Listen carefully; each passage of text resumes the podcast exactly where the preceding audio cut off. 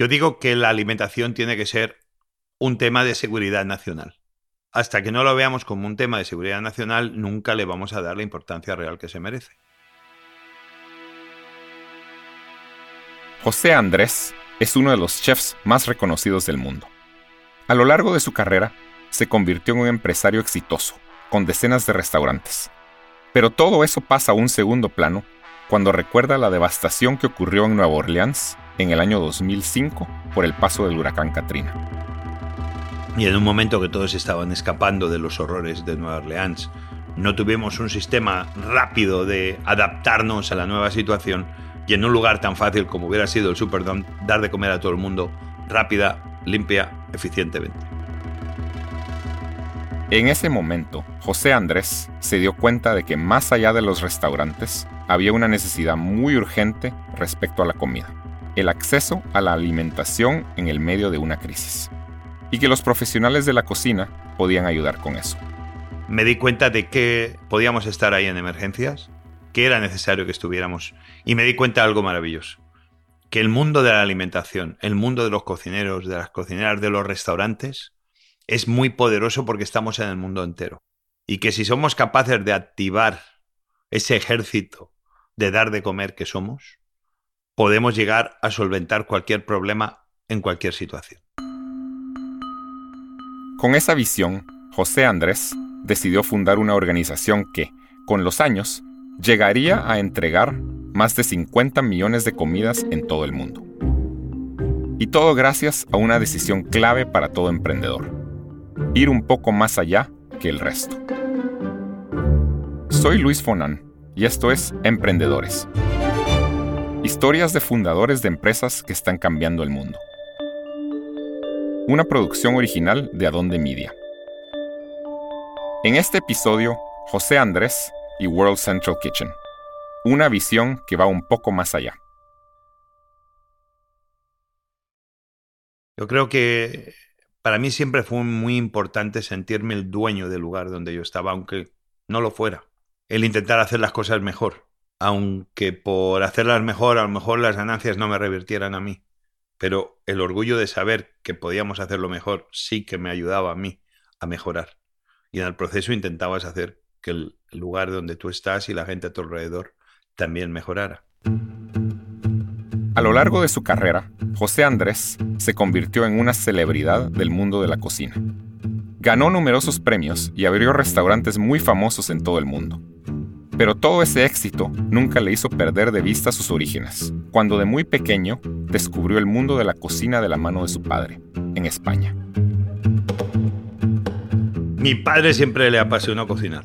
Él hacía paellas para 40, 50 personas y donde a mí siempre me ponía eh, a cargo de hacer el fuego, ¿no? Y un día yo quería cocinar y me puse como bastante tozudo y mi padre en ese momento me envió fuera.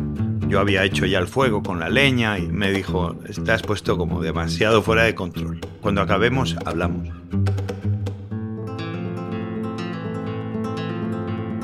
Cuando todo el mundo comió, obviamente hizo la paella sin mí, me cogió a un lado y me dijo, mi hijo, tú quieres cocinar, pero es que estás haciendo lo más importante. Estás haciendo el fuego, estás controlando el fuego. Controla el fuego, aprende a hacer el fuego y luego podrás hacer toda la cocina que quieras en tu vida. Obviamente eso era una gran lección de un padre a un hijo, sin mi padre ser cocinero profesional, pero dándosele muy bien, que obviamente ayudaba a un cocinero joven con futuro de cocinero. Obviamente cuando mi padre me mete en la escuela de cocina. Yo tuve la suerte de que era una escuela privada, tuve la suerte de que era el primer año, tuve la suerte de que no tenían suficientes alumnos y me cogieron más joven. Cuando tenía que tener 18 o 19 para poder ingresar, a mí me cogieron prácticamente con 15 o 16. Eso ya me dio a mí un acelerón importante, aunque tampoco me gradué de la escuela de cocina. De hecho, yo pasé mucho más tiempo cocinando en restaurantes eh, y en las calles de la vida que en la escuela propia, aunque luego yo soy una persona que me gusta aprender.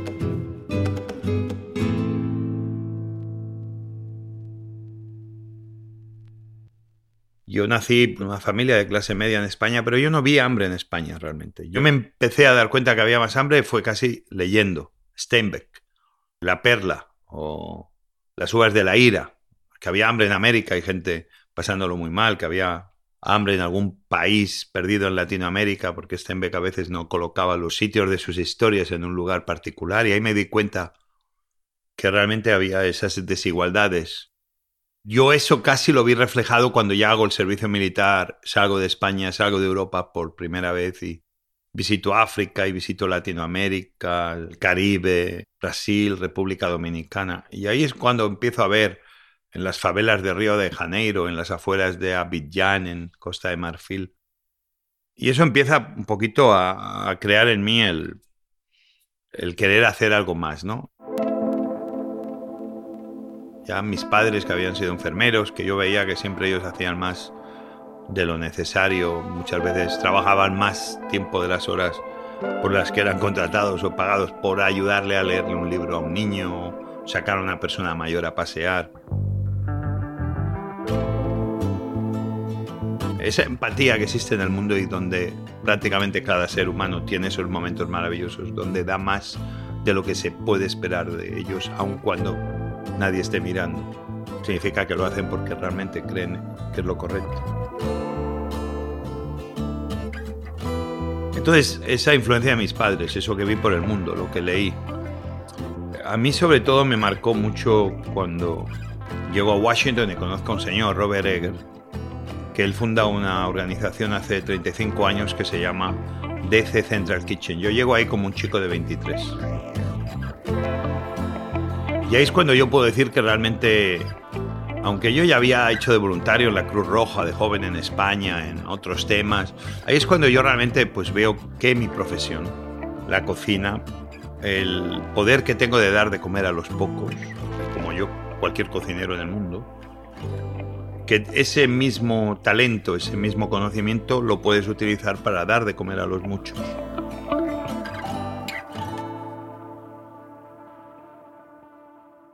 Y me empiezo a dar cuenta que sin la gente que da de comer totalmente involucrada, es muy difícil decir que vamos a acabar con el hambre. O sea, si vas a acabar con el hambre, más vale que te traigas a los cocineros del mundo y sobre todo a las cocineras que si en el planeta Tierra alguien da de comer a las 7 mil millones de personas que vivimos en él, al final del día las personas que dan de comer son las mujeres. Y hay que hacer mucho más para apoyarlas más en esa misión imposible de dar de comer al planeta Tierra. Y donde muchas veces no se lo agradecemos. Con Robert Egger yo aprendo de que la comida puede ser el comienzo de un mañana mejor. Y que la gente lo que quiere es nuestro respeto. ¿eh? No quieren nuestra limosna, quieren respeto.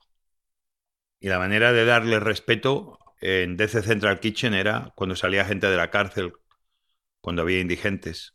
Los traíamos DC Central Kitchen, les buscábamos un sitio para vivir.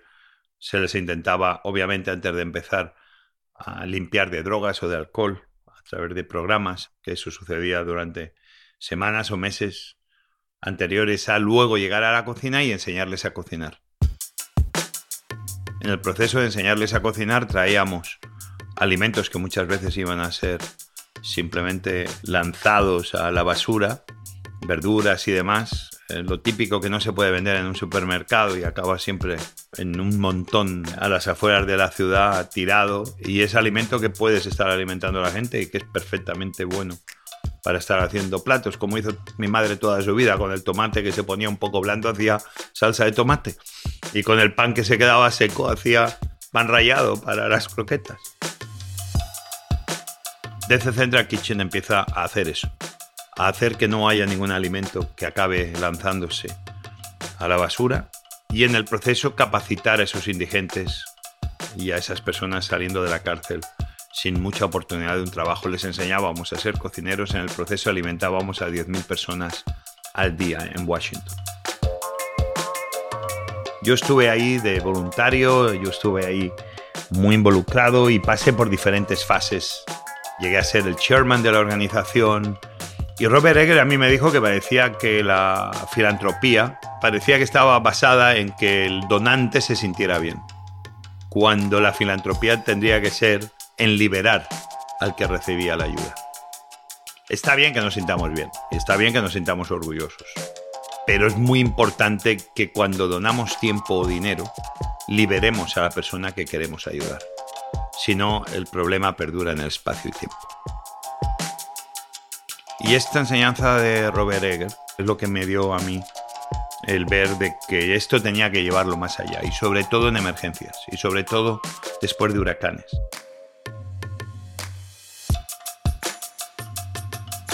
José Andrés descubrió un lado completamente distinto de lo que significa cocinar y de la posibilidad que tenía en sus manos de transformar el mundo con la comida.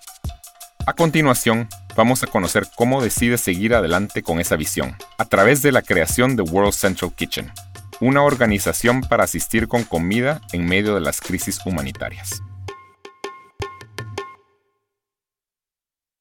En un momento que todos estaban escapando de los horrores de Nueva Orleans, no tuvimos un sistema rápido de adaptarnos a la nueva situación y en un lugar tan fácil como hubiera sido el Superdome, dar de comer a todo el mundo rápida, limpia eficientemente.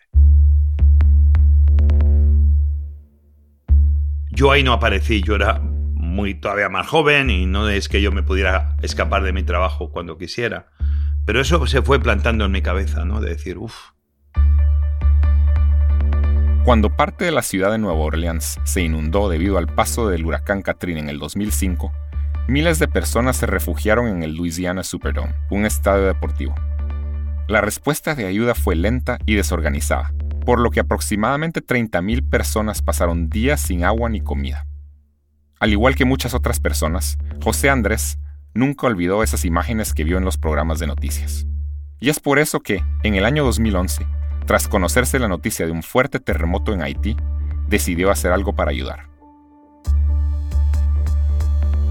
Lo que no hice por quedarme en la comodidad de mi hogar en Katrina es lo que me hizo que un día cuando Haití sucede, Puerto Príncipe, hace ya 11 años, casi 12, decido volar a República Dominicana, cruzo en coche la frontera, me junto con tres amigos, dos amigos más, de uno, uno periodista y otro un maravilloso loco que es un experto en cocinas solares. Y ahí llego y nos podemos a cocinar en un campamento. Y empecé a ver cómo realmente lo único que tenías que hacer es no mirar por la televisión las imágenes de lo que pasaba, pero estar presente al lado de la gente que lo necesitaba. Y ahí es donde me di cuenta que una organización como World Central Kitchen era necesaria. Y ahí es cuando la fundamos, mi mujer y yo, con mi socio Robin. Y a, lo mejor ha sido la mejor inversión que hemos hecho en nuestra vida, porque ¿quién nos iba a decir que tantos años después hemos llegado a lo que somos?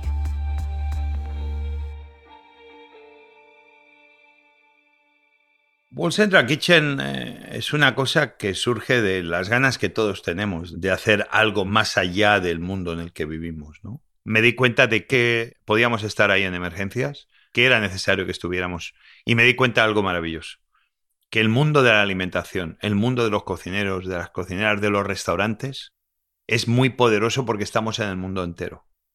Y que si somos capaces de activar ese ejército de dar de comer que somos, podemos llegar a solventar cualquier problema en cualquier situación. Muy orgulloso de que ahora mi organización podemos responder en tantos lugares a la vez, de una forma rápida, eficiente, muy económica comparado a otras organizaciones y muy resolutiva, ¿no? No, no nos dedicamos a reuniones sin sentido. En mitad de la emergencia hemos respondido a las emergencias. Y a día de hoy esa teoría se está probando cada vez más cierta. Hemos estado dando de comer en mitad de huracanes, de incendios, de explosiones, de tornados, de volcanes.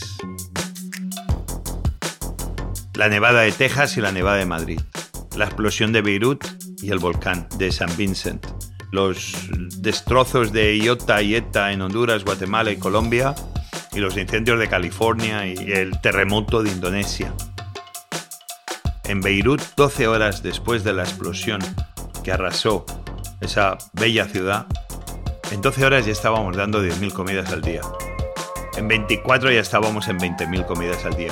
Yo aterricé creo a las 48 horas y ya estábamos como parecía que llevábamos allí ya toda la vida. Nos unimos con 10 restaurantes maravillosos, restauradores y cocineros y cocineras y, y pudimos rápidamente evitar que el dar de comer se convirtiera en un problema. Los bomberos, los servicios de emergencia, los servicios sanitarios, los muchos de los voluntarios, el que necesitaba un plato de comida, allí lo tenía y allí estábamos antes de que se dieran cuenta. En esta pandemia solamente 50 millones de comidas servidas. Hemos estado dando de comer a cientos de hospitales. Hemos llegado a estar haciendo 300.000 comidas al día.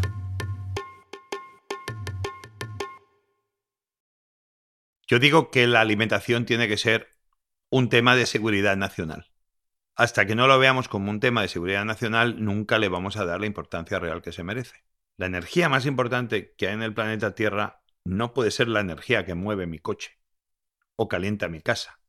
Por supuesto que es importante, pero la energía más importante que hay en el planeta Tierra es la energía que nos alimenta a los humanos. Si no lo vemos así, estamos perdiendo el norte de las cosas.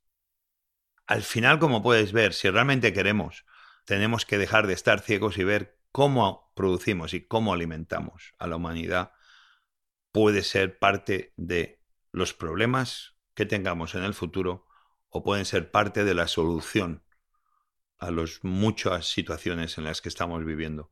La alimentación tiene que dejar de ser parte del problema y se tiene que convertir en la solución de muchas de las cosas que están sucediendo en el mundo. Al día de hoy, World Central Kitchen ha entregado más de 50 millones de comidas en más de 10 países, ayudando en desastres naturales y otras crisis, gracias al financiamiento de individuos, fundaciones y empresas. La lección más valiosa que José Andrés aprendió a lo largo de su carrera tiene que ver con el impulso que existe detrás de cualquier emprendedor. Que le pongáis todo lo que tengáis dentro de vosotros y entonces un poquito más. Al final te va a llevar el mismo trabajo solventar un problema que puede acabar con el hambre en el mundo, que si solamente quieres dedicarte a hacer, no sé, la mermelada de tu madre. Eh, casi, casi el tiempo es el mismo. Porque para todo vas a tener que hacer un business plan, para todo vas a tener que buscar inversionistas. Pues yo te diría que entonces pienses a lo más grande, a cuánta gente le puedes cambiar la vida con lo que haces. Hay que soñar bien alto y sobre todo cuando es para intentar solventar problemas que la humanidad va a tener ya en el presente y que a lo mejor con vuestra idea podéis ayudar a que todos acabemos con el hambre en el mundo y a que a la humanidad le vaya mucho mejor.